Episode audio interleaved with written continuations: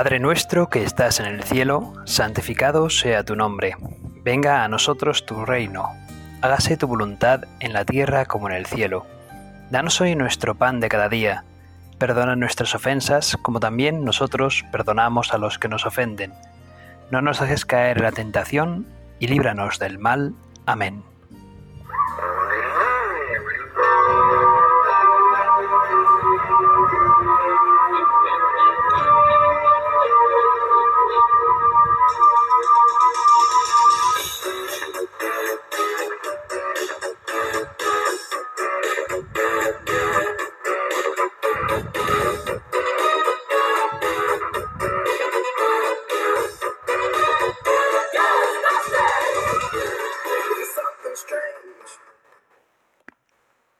Espero que os haya gustado este inicio de meditación. Igual muchos de vosotros ya habéis sabido de qué película es este inicio de, esta canción. La película es Ghostbusters, la canción también se llama igual, Ghostbusters, y es de Ray Parker Jr., una película de los años 80 que yo vi desde cuando era pequeñito, que me encantó, y que ese inicio pretende ser como algo que, que pretende asustar, ¿no? Como parece una, una, risa ahí de un fantasma que pretende dar cierto miedo, aunque la película más que miedo lo que da es risa. Es verdad que cuando yo era pequeño la vi, había escenas en las que daba cierto miedo, pero también te reías bastante con los cazafantasmas. Los cazafantasmas. Pues eso es, hermanos. Hoy la meditación que pretendo dar, eh, la temática que pretendo dar, que luego ya veremos en qué terminamos, pretende hablar sobre el miedo, no sobre los cazafantasmas precisamente, ni tampoco los fantasmas en sí, aunque sí del miedo, del miedo.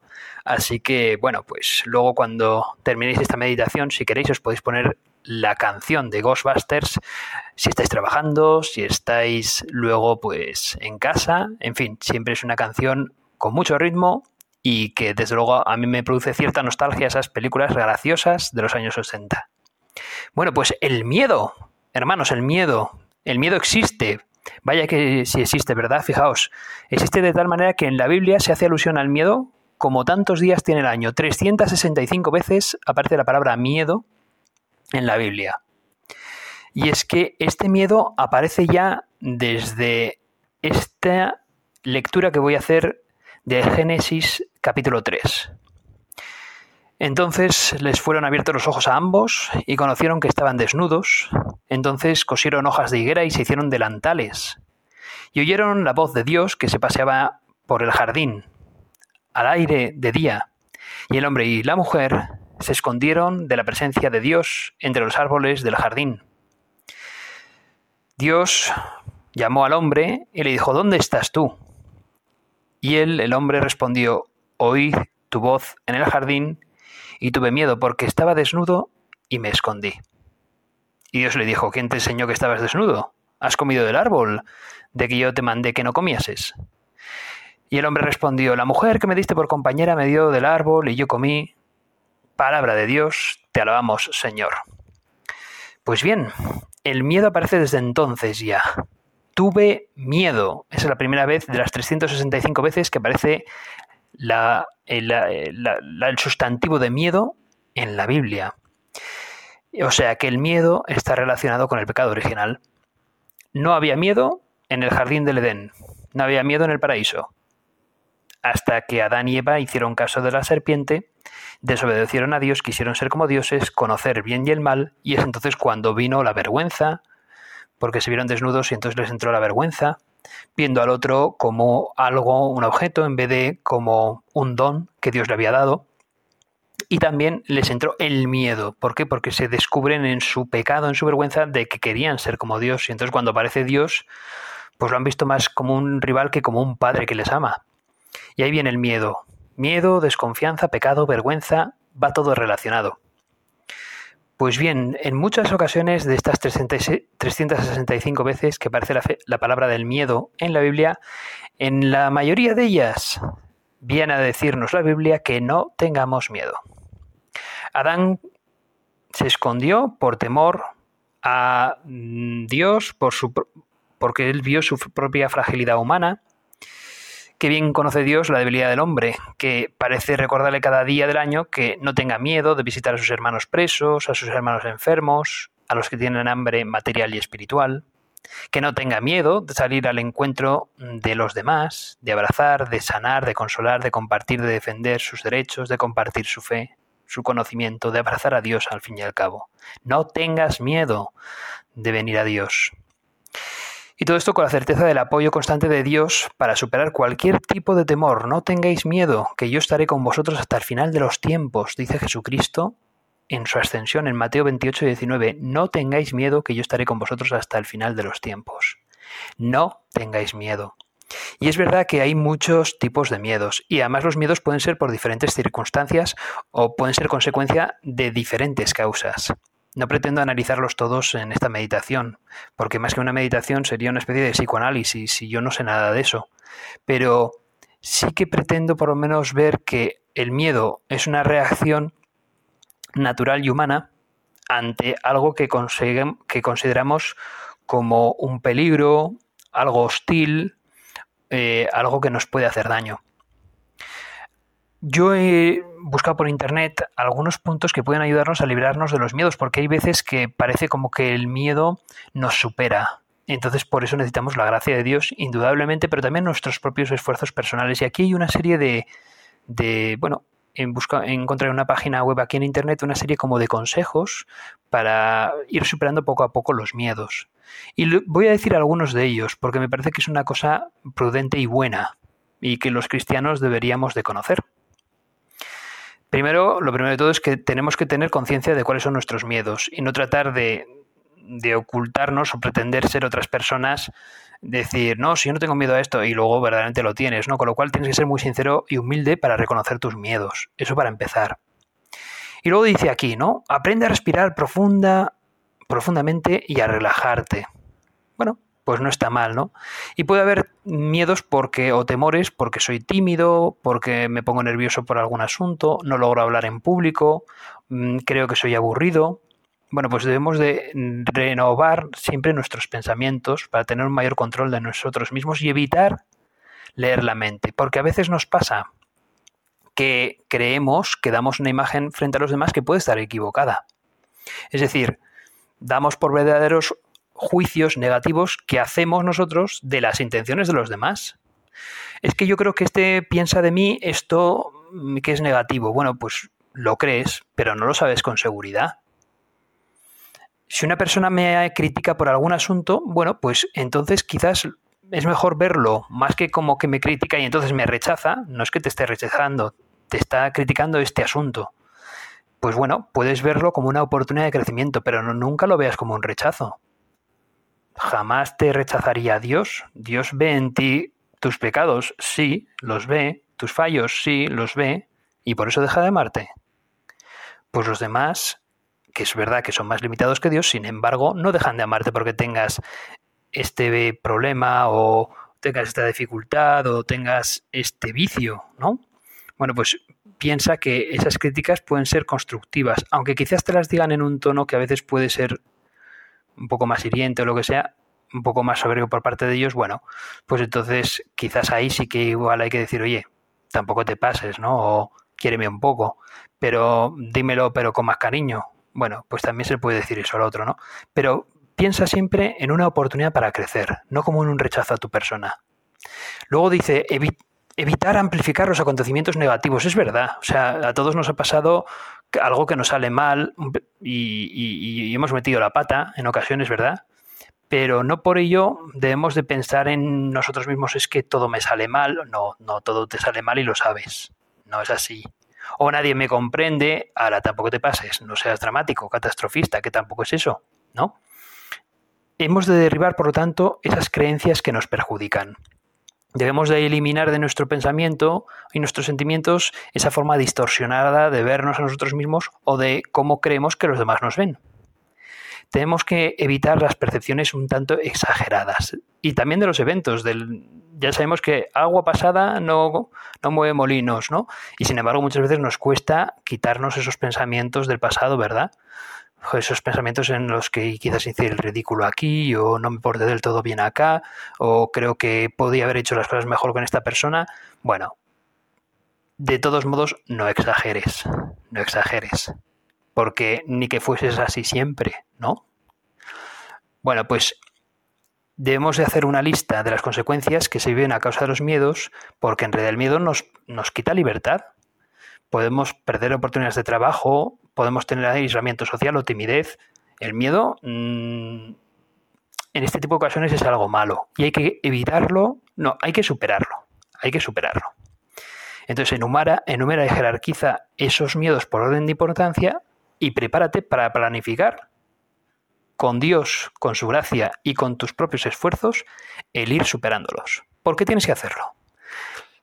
Lo tienes que hacer. Decía la madre de San José María, a San José María le decía, vergüenza solo para pecar, José María. Y es verdad. O sea, esas timideces que a veces nos entran para hacer el bien, pues oye, adelante, hay que superarlas. Porque a Dios le agrada mucho que nos superemos para hacer el bien. Le agrada muchísimo. Y eso nos da una libertad tremenda. Y tenemos que ser libres, porque la libertad verdaderamente nos da alegría. Si se enfrenta y se consiguen pequeños logros, se va superando poco a poco el problema. Si se evitan, se refuerza el acto de seguir evitando esos miedos y se incrementa el miedo a enfrentárnoslos. Con lo cual, tenemos poco a poco que ir superando los miedos. Empieza por aquellos que igual son más leves, ¿vale? Para ir ganando batalla tras batalla y para ir animándote, ¿de acuerdo? Y evalúa los resultados obtenidos. Busca enfrentar situaciones que originalmente te causaban temor. Empieza por los que son más pequeños para luego ir a los más grandes. Si es un miedo aprendido, reaprender, es decir, adquirir un nuevo aprendizaje emocional, busca ayuda espiritual y si hace falta también psicoterapéutica. ¿Vale? Hay buenos psicólogos cristianos que te pueden ayudar a superar esos miedos. Todos, todos, todos tenemos miedos. ¿Por qué? Porque todos somos pecadores. Todos hemos nacido con el pecado original. Ahora, Jesucristo ya nos ha salvado y a partir de nuestro bautismo, pues fijaos, Fijaos que nos vamos con en gracia, pues, pues eso, ¿no? Superando nuestros miedos y incluso, e incluso santificándonos, ¿no? Pues qué maravilla. Estoy convencido que hay grandes santos en el cielo e incluso aquí en la tierra que, que, que son tímidos y que quién diría que son tímidos, ¿no? Bueno, pues se trata de eso, de ir superando esas timideces, ¿no? Y la verdad es que luego hay testimonios cristianos en los que uno pues llega a decir, yo es que he sido drogadicto o yo he sido, eh, yo he sido un asesino. Te pueden llegar a decir, joder, San Pablo dice eso de sí mismo. O, incluso hay otros que, te llegan a te llegan a decir, pues yo he tenido problemas con, con ciertos vicios, ¿no? El alcohol, el sexo, tal y te lo dicen a la cara. Y dicen, y podría llegar a caer en ello, pero precisamente ya sé cuáles son mis límites, mis handicaps, y tengo que superarlo con la gracia de Dios y evitar, evitar recaer en ellos. Y ese evitar recaer en ellos es un temor sano y bueno. El temor a mm, ofender a Dios, el temor a ofenderme a mí mismo es algo bueno. Entonces el temor a evitar situaciones de tentación eso es una victoria y eso es un temor bueno. Fijaos, cuando, cuando Adán y Eva cayeron y tuvieron, mm, cayeron en el pecado original y tuvieron miedo de Dios en ese momento, hemos escuchado cómo Adán se esconde porque tiene miedo de Dios. Es cuando Dios ya, pues dicen, ¿acaso has comido del árbol que te dije que no comieras? Pues sí, lo hice. Bueno, lo hice, no lo dice. Dice, es que fue Eva. Y Eva dice, es que fue la serpiente. Se empiezan a acusar. Como tienen miedo, se acusan los unos a los otros. Bueno, pues eh, Adán, o sea, Adán no, Dios, Dios lo que hace es tejerles unas ropas a Adán y Eva, porque tienen que salir del paraíso, y porque ya ahora, como han caído y están en esa situación del pecado original, entonces el mismo Dios les cubre para tapar, para tener ese pudor y tapar esos cuerpos que antes no hacía falta taparlos. El mismo Dios nos está haciendo entender que ahora tenemos unas ciertas limitaciones que tenemos que cuidar. Y eso no es un miedo malo, es un miedo bueno, es un temor bueno. Es ese temor a que si yo soy débil, porque puedo caer, eh, imaginaos que yo he sido alcohólico y, y, bueno, y sé que si me tomo una copa vuelvo a caer en el alcoholismo, bueno, pues entonces ese santo temor a evitar estar en un bar, ¿no? Eh, a ciertas horas, ¿no? O santo temor a evitar eh, según qué ambiente que me puede y según qué compañías que me puede provocar al final pues caer en el alcoholismo, ¿no? Bueno, pues evitar eso es un santo temor y estás santificándote haciendo uso de ese temor. Es lo que también llamamos el temor, el temor de Dios, ¿no? El temor a Dios, que en realidad es un temor a perder a Dios, no es un temor que yo tenga Dios me quiere, o sea, no temo de Dios, no desconfío de Él, que va. Lo que pasa es que como yo me temo a mí mismo en mis limitaciones y en mis pecados, no quiero ofenderle. Y por eso huyo de esas situaciones. Bueno, pues de eso se trata. Bueno, y entonces en el Evangelio hay momentos en los que, por ejemplo, Jesucristo está en la barca, dormido, y ya sabéis, ¿no? La tormenta en el lago, y pues ahí están los apóstoles y le tienen que despertar a Jesús, oye, pero ¿no te importa que muramos? Había una tormenta fuerte, un viento que arrastraba las olas, la barca estaba entrando agua, podían hundirse, y Jesús hace callar el viento, hace callar el mar, y les dice eso, ¿no? ¿De qué tenéis miedo, no? Un poco como que les echa en cara, es que ¿acaso no tenéis fe en Dios, no tenéis fe en mí? Viene a decirle, no me acuerdo las palabras exactas, pero de eso se trata, ¿no? Ellos se quedan estupefactos. ¿Quién es este que hasta le obedecen el viento y el mar? Y entonces, pues bueno, la, narración del Evangelio es que Jesús nos quiere meter bien adentro en la cabeza, ten fe, ten confianza, fuera los miedos, fuera los miedos. Y bueno, y, este, este pasaje evangélico es el que ha utilizado también la Iglesia y en concreto el Papa Francisco para hacernos ver, oye, que es que en la Iglesia vamos a tener persecuciones. Y en la Iglesia vamos a tener dificultades y vamos a tener incomprensiones y hemos de temer esas persecuciones, esas incomprensiones y esas dificultades por parte del mundo? No. Más bien mm, deberíamos de tener miedo a no estar en contradicción con el mundo, a que la Iglesia no se sintiera como perseguida por el mundo, ¿no? Porque dices, algo, algo estamos haciendo mal, porque a ver qué pasa aquí, ¿no? O sea que lo normal es ese, esa persecución. Tu condición de cristiano, pues te hará en muchas ocasiones sentirte un tanto, a veces quizás, no sé, perseguido, perseguido incomprendido, tienes dificultades para, ¿no? según qué ambientes encajar. Bueno, pues es lógico, es lógico, ¿no? Eres seguidor de Cristo, seguidor de un crucificado, tú también tienes tu cruz y le vas a seguir. Pero no tengas miedo por eso, no tengas miedo, tú confía en el Señor y ama al Señor y ama a los que están a tu alrededor y verás cómo al final pues triunfa el bien sobre el mal. Bueno, pues nosotros siempre vivimos rodeados de temores. Parece que estuviéramos condenados como seres humanos a sufrir, pues eso, ¿no? diferentes grados y formas de miedo desde cuando éramos pequeños, ese miedo a la oscuridad, o el temor de arriesgarnos, o hablar en público, a relacionarnos con nuevas personas, el miedo de perder lo que tenemos, o de no lograr lo que nos proponemos. A todos estos miedos la sociedad moderna ha agregado nuevos temores. El crimen, la inseguridad, bueno, pues todo esto, ¿verdad? El miedo es un fenómeno pues negativo que nos condiciona, nos oprime, nos quita libertad, nos paraliza en nuestras decisiones. El miedo conspira contra la ingenuidad y la transparencia porque nos hace precavidos, nos hace calculadores. En cortas palabras, el miedo nos complica la vida e interfiere en nuestras relaciones. Rompe a veces los brazos de fraternidad y crea categorías de estos, de deseables, de indeseables, de ellos y nosotros, de buenas y malas compañías. El miedoso muchas veces pues no puede manifestarse tal como es. Debe abstenerse de opinar, de actuar. Al fin y al cabo, el miedoso más que vivir, medio vive. Pero por otra parte, el miedo es incompatible con la fe y es fuente de supersticiones y de falsas religiosidades. ¿Cuántas veces, desgraciadamente, pues no sé si hemos visto, pero por lo menos nos han hablado de, otras especies de, formas de creer o de no creer, de, confiar o no confiar en el Señor. Y la gente se acoge, pues no hemos oído hablar de eso, ¿no? De se acoge a fetiches, imágenes, creencias e idolillos que pueden ver o tocar y con los que pueden comunicarse, supersticiones, miedos misteriosos. Y es que hoy en día, mm, en esta sociedad que pues muchas veces eh, presume de ser científica, y siglo XXI y tenemos la tecnología súper avanzada y ahora somos más sofisticados y con todo el pasado que hemos vivido pues sabemos ahora más y entonces hemos avanzado mucho pues eso, tecnología, ciencia, pues aun con todo eso, en pleno siglo XXI ¿Cuántas veces ha habido una mayor proliferación que nunca de magos, de psíquicos, de adivinos, de agoreros, de, de, tarots, de gente que te echa las cartas, en fin, de todo esto, ¿no? Aparecen por todas partes, en la pantalla del televisor y también pues en algunas comunidades de creyentes incluso.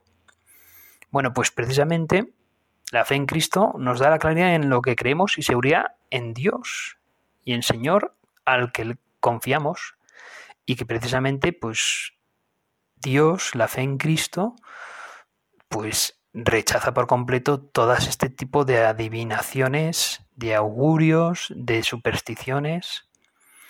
Confiar en Dios significa no, pues eso, ¿no? No poner mi fe, mi esperanza en cosas que no son Dios, que al final me apartan de Él.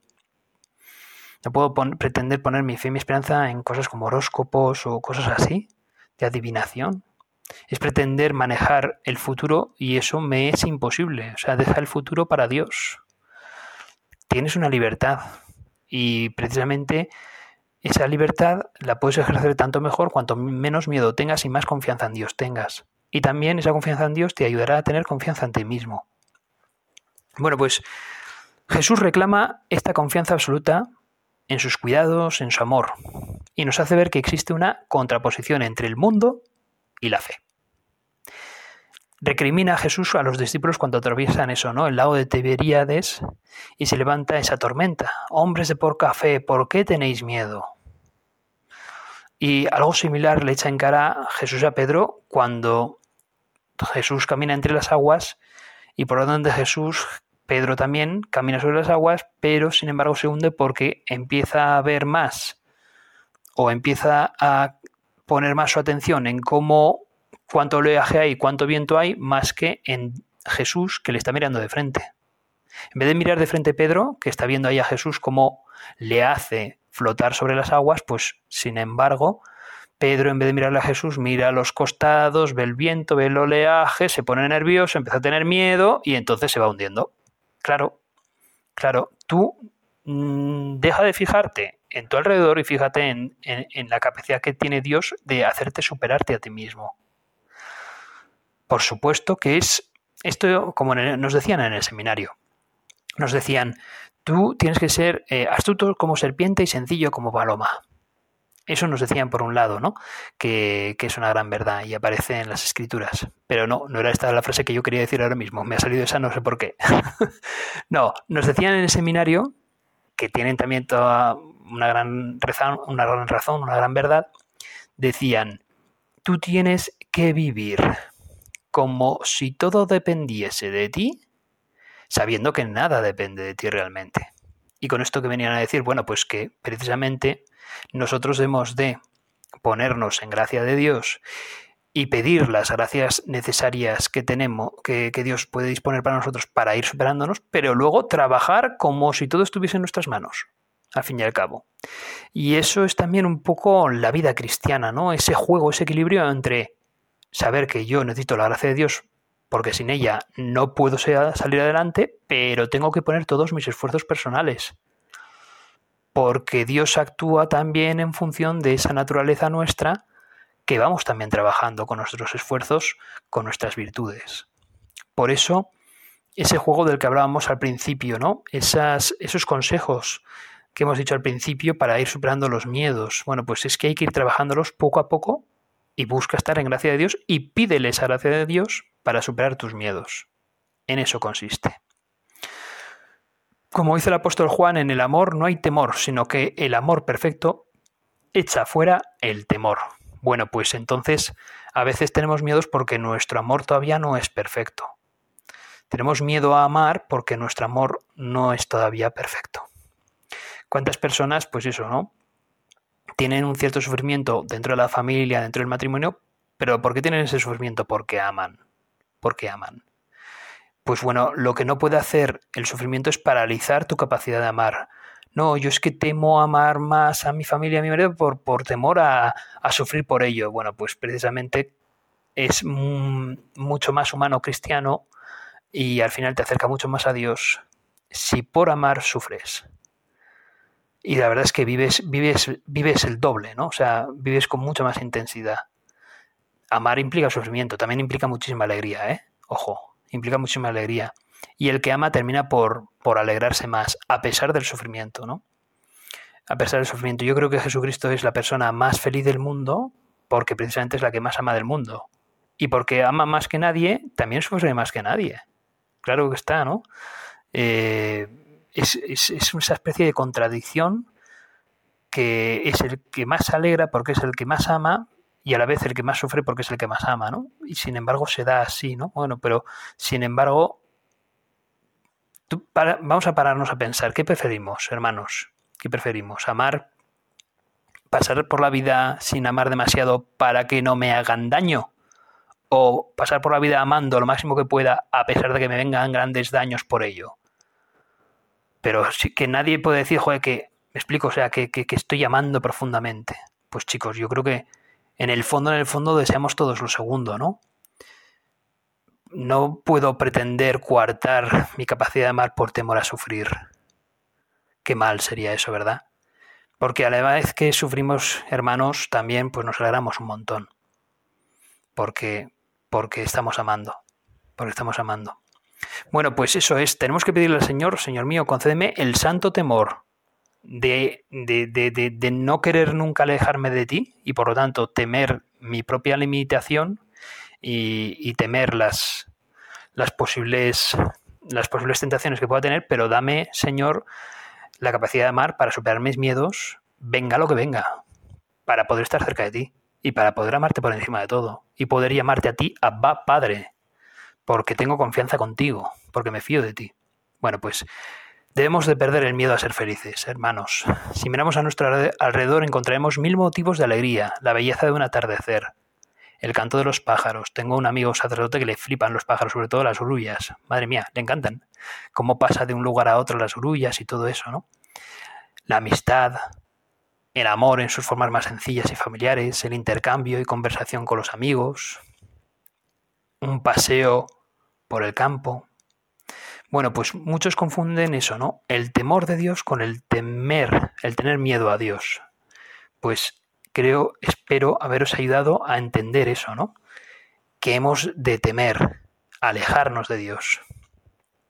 Debemos de escaparnos de la espiral del miedo, como dice el hermano Roger de Tessé, porque nadie que conozca a Cristo puede ser un medio muerto, paralizado por el miedo.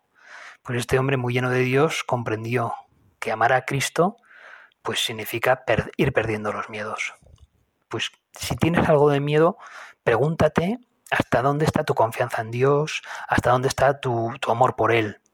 Porque en realidad yo creo que podemos hacer esfuerzos por superar nuestra capacidad de amar a Él y de confiar en Él. Y eso seguro que te ayuda un montón contra tus miedos. Pues ánimo, el Señor está de tu lado no temas, no temas, no tengas miedo, que estoy contigo, que estoy contigo en la barca, que la tormenta puede ser lo más fuerte que quieras. Da igual, que yo soy el dueño de las tormentas, que yo soy el dueño de los vientos y de las olas, y que conmigo hasta puedes perder el miedo, pues eso, ¿no? A morir también, ¿no? A morir por amor a mí. ¿Cuántas, cuántos eh, mártires que nos han dado un testimonio ejemplar de haber superado sus miedos a morir y a que les hiciesen daño y a ser torturados por amor a Cristo y a los demás, ¿verdad? Por amor a la justicia, por amor al bien. Pues, ¿qué hemos de temer, como dice San Pablo? La espada, la desnudez, la, la ira, si todo lo tengo, si todo lo tengo, si ya tengo a Cristo, ¿no? Todo lo estimo basura, con lo cual, ¿de qué debe tener miedo? Pues es verdad. Racionalmente hablando, ¿de qué debemos de temer si ya tenemos el amor de, Dios en nuestras vidas? Espero que te sirva después de esta meditación, pues eso, ¿no? Que te sirva mucho y que, puedas sentirte amado por el Señor y perder esos miedos, ¿no? Incluso hablar de Dios a ese compañero o compañera que tengas junto contigo ahora mismo, ¿no? O ese, ese familiar, no lo sé. Que no temas hablarles de Dios o amar a Dios por, por encima de todo. Pues nada, hermano hermana, que disfrutes de este día. Le pedimos al Señor, le pedimos a la Virgen María que, que ella, que tuvo que superar también pues ciertas inseguridades que podrían venirle o no, pues que pudo superar también tentaciones que ella pudo tener también, pues la superó siempre poniendo su confianza en Dios, que ella interceda para ayudarnos a nosotros también a superar nuestros miedos, a tener nuestra confianza en Dios y a no tener nunca dudas de su amor hacia nosotros. Dios te salve María, llena eres de gracia, el Señor es contigo, bendita tú eres entre todas las mujeres, bendito es el fruto de tu vientre Jesús. Santa María, Madre de Dios, ruega por nosotros pecadores, ahora y en la hora de nuestra muerte. Amén.